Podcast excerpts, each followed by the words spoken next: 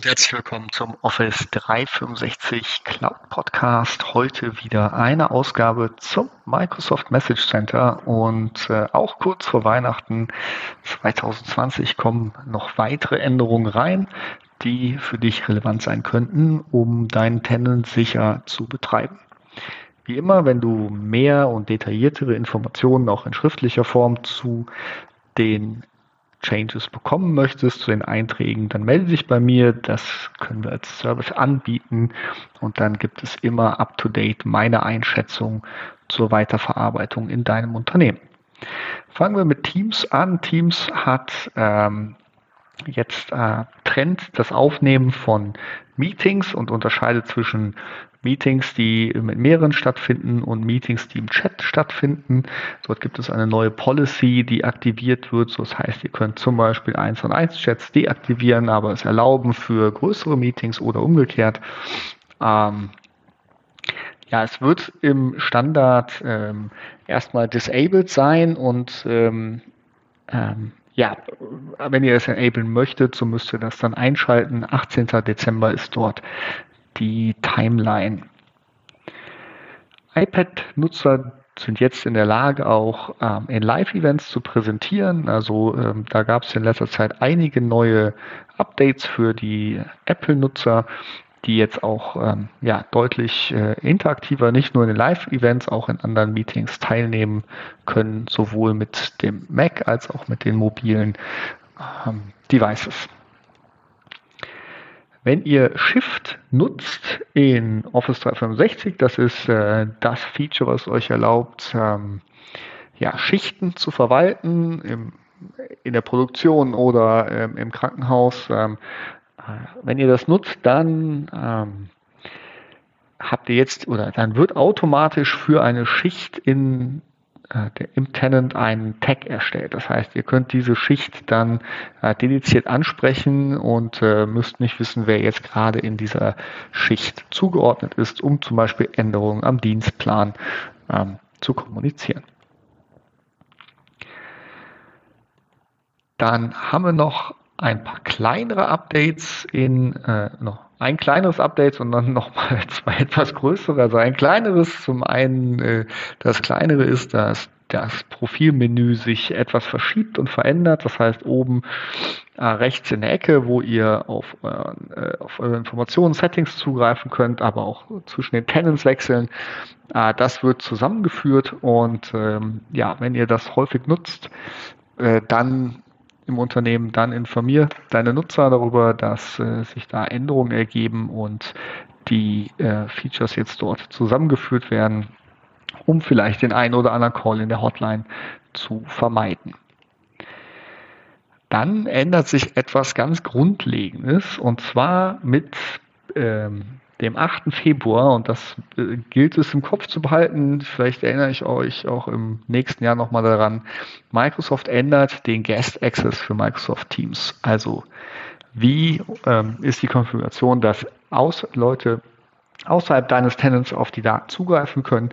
Das ist in den meisten Firmen erstmal ähm, geregelt über Policies. Das wird auch weiterhin ähm, ja, beibehalten. Aber falls da noch nichts getan ist bei euch äh, oder bei dir im Tenant, dann guckt nochmal drauf, weil das wird jetzt enabled. Also es wird auf off, äh, auf on gestellt und ähm, es ist dann ab dem 8. Februar möglich, ähm, externe Gäste einzuladen. Da guckt euch bitte diese Message Center ähm, Eintrag an. Da ist genau beschrieben, wie ihr darauf reagieren könnt und welche Policies ihr einstellen müsst, falls ihr das nicht möchtet. Abschließend zu Teams dann noch ein Update für die Compliance-Möglichkeiten im Compliance Center. Ja, bisher war es ja schon möglich, die Chat- und, und Dateiaktionen zu monitoren und ähm, ja, in den Case einzubinden. Das wird jetzt auch für die Adaptive Cards möglich sein. Äh, da könnt ihr sowohl den Content ähm, ja, ähm, auf Legal Hold setzen, als auch die Aktivität, ähm, äh, die mit der, Karte, äh, mit der Karte passiert wurde, äh, analysieren, so dass ihr da noch mehr Möglichkeiten habt, auditsicher eure Daten in Teams zu verwalten. Ein paar allgemeine Ankündigungen. Die, der Graph äh, hat jetzt die APIs für die Advanced E-Discovery. Das heißt, ihr habt da mehr Möglichkeiten, ähm, ja, mit programmatischen Mitteln äh, darauf zuzugreifen. Äh, mehr findet ihr dazu im Changelog. Äh, das Rollout wird Ende Dezember, Anfang Januar beginnen so dass ihr dann äh, weitere REST-APIs hier zur Programmierung eurer eDiscovery-Funktion zur Verfügung habt. Auch hier, ähm, ich gucke gerade, hm, ne, ähm, habe ich übersehen. Äh, dann gibt es noch ein Announcement für die Defender for Office 365 ähm, Lösung die ermöglicht es euch unter anderem E-Mail äh, Protection zu aktivieren. Hier besteht jetzt die Möglichkeit, je nach Größe deines Tenants ähm, mehrere äh, Wochen das auszuprobieren, ob das für euch funktioniert. Es werden alle Reports erstellt, äh, um dann auch zu sehen, welche E-Mails würden geblockt werden und ähnliches. Das könnt ihr evaluieren und äh, dann entscheiden, ob ihr mit der Microsoft Defender Lösung weitergehen möchtet oder nicht. Seid ihr, hast du einen kleineren Tenant, steht dir die Option äh, nicht für 90, sondern für 30 Tage zur Verfügung und äh, auch dann kannst du entscheiden, ob du das Feature nutzen möchtest oder nicht.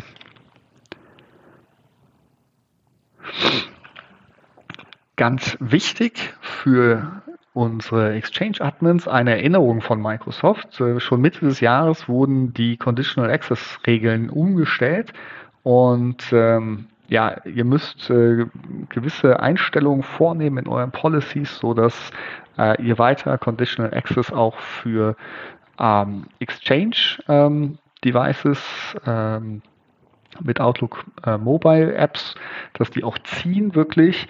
Ähm, da gibt es ein, ein Update, ohne den Content zu verändern, nur nochmal zur Erinnerung, äh, dass ihr da äh, reinguckt, falls ihr Probleme mit dem Conditional Access und Outlook Mobile Devices habt.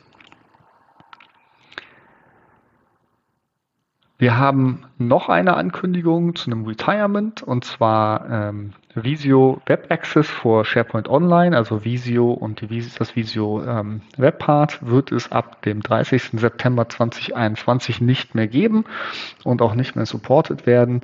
Äh, wenn ihr äh, das nutzt, dann äh, stellt bis dahin bitte eure Seiten um auf den ähm, äh, auf Visio Online und das Document Web Part oder ein iFrame ähm, und dann werden euch die Daten weiterhin angezeigt.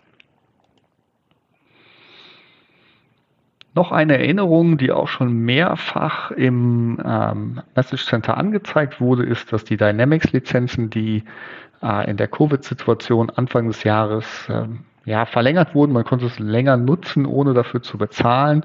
Das wird jetzt zum Ende des Jahres eingestellt. Also wenn ihr diese Lizenzen nutzt, insbesondere Dynamics, aber auch ein paar Power Apps und Power Automate Lizenzen, dann guckt bitte nochmal genau in euren Tenant, in eure Konfiguration, äh, dass ihr die auch gekauft habt und nicht noch auf der Trial-Version ähm, unterwegs seid.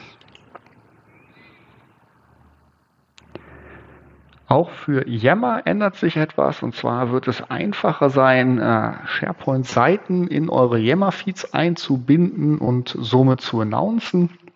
Das heißt, da werdet ihr äh, viel äh, ja, mehr Möglichkeiten haben, die Seite zu zeigen und auch zu äh, den die Diskussionstext dann zu bearbeiten. Äh, dass es eine bessere Integration eurer Seiten vielleicht aus einer Kampagne gibt, die ihr dann äh, mit euren ähm, ja, Kollegen in Yammer teilen möchtet. Da habt ihr mehr Möglichkeiten und es wird noch einfacher gehen, die direkt aus dem Menü ähm, einzubinden. Also aus SharePoint heraus, aus SharePoint heraus im Menü direkt in Yammer einzubinden, wenn ihr das äh, posten möchtet. kurz vor äh, Ende des Jahres noch eine äh, Ankündigung zu ähm, Übersetzung in Outlook äh, in Windows. Und zwar wird ähm, Microsoft Mail, äh, Mails, ja, äh, die in einer Sprache gesendet werden, die nicht der Client Outlook Client äh, Sprache entspricht, anbieten zu übersetzen. Das sind optionale Connected Experience Einstellungen, die dort ziehen. Ähm, wenn ihr das aus äh, Data Privacy Gründen nicht möchtet, dann guckt euch bitte diese Message Center ID an. Hier ist genau beschrieben, wie ihr die, ähm, diese Übersetzung ausschaltet und ähm, genau. Ansonsten, also das bitte bis zum 6. Januar, also über die Weihnachtstage noch äh, bis zu den Weihnachtsfeiertagen regeln, damit ihr da weiter auf der sicheren Seite seid.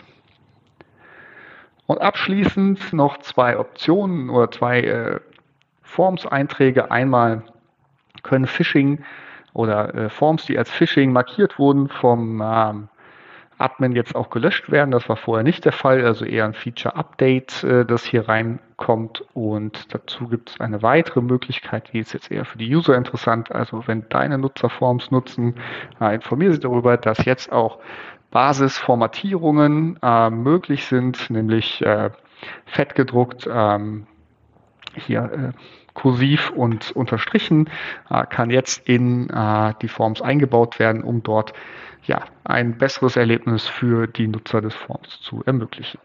Jetzt haben wir die zehn Minuten heute wieder gerissen. Viel los diese Woche. Ich wünsche euch einen guten, äh, ein, eine gute Woche mit euren Office 365 und Microsoft äh, Produkten. Wenn ihr mehr Informationen braucht, dann meldet euch bei mir und ich freue mich. Bis dahin.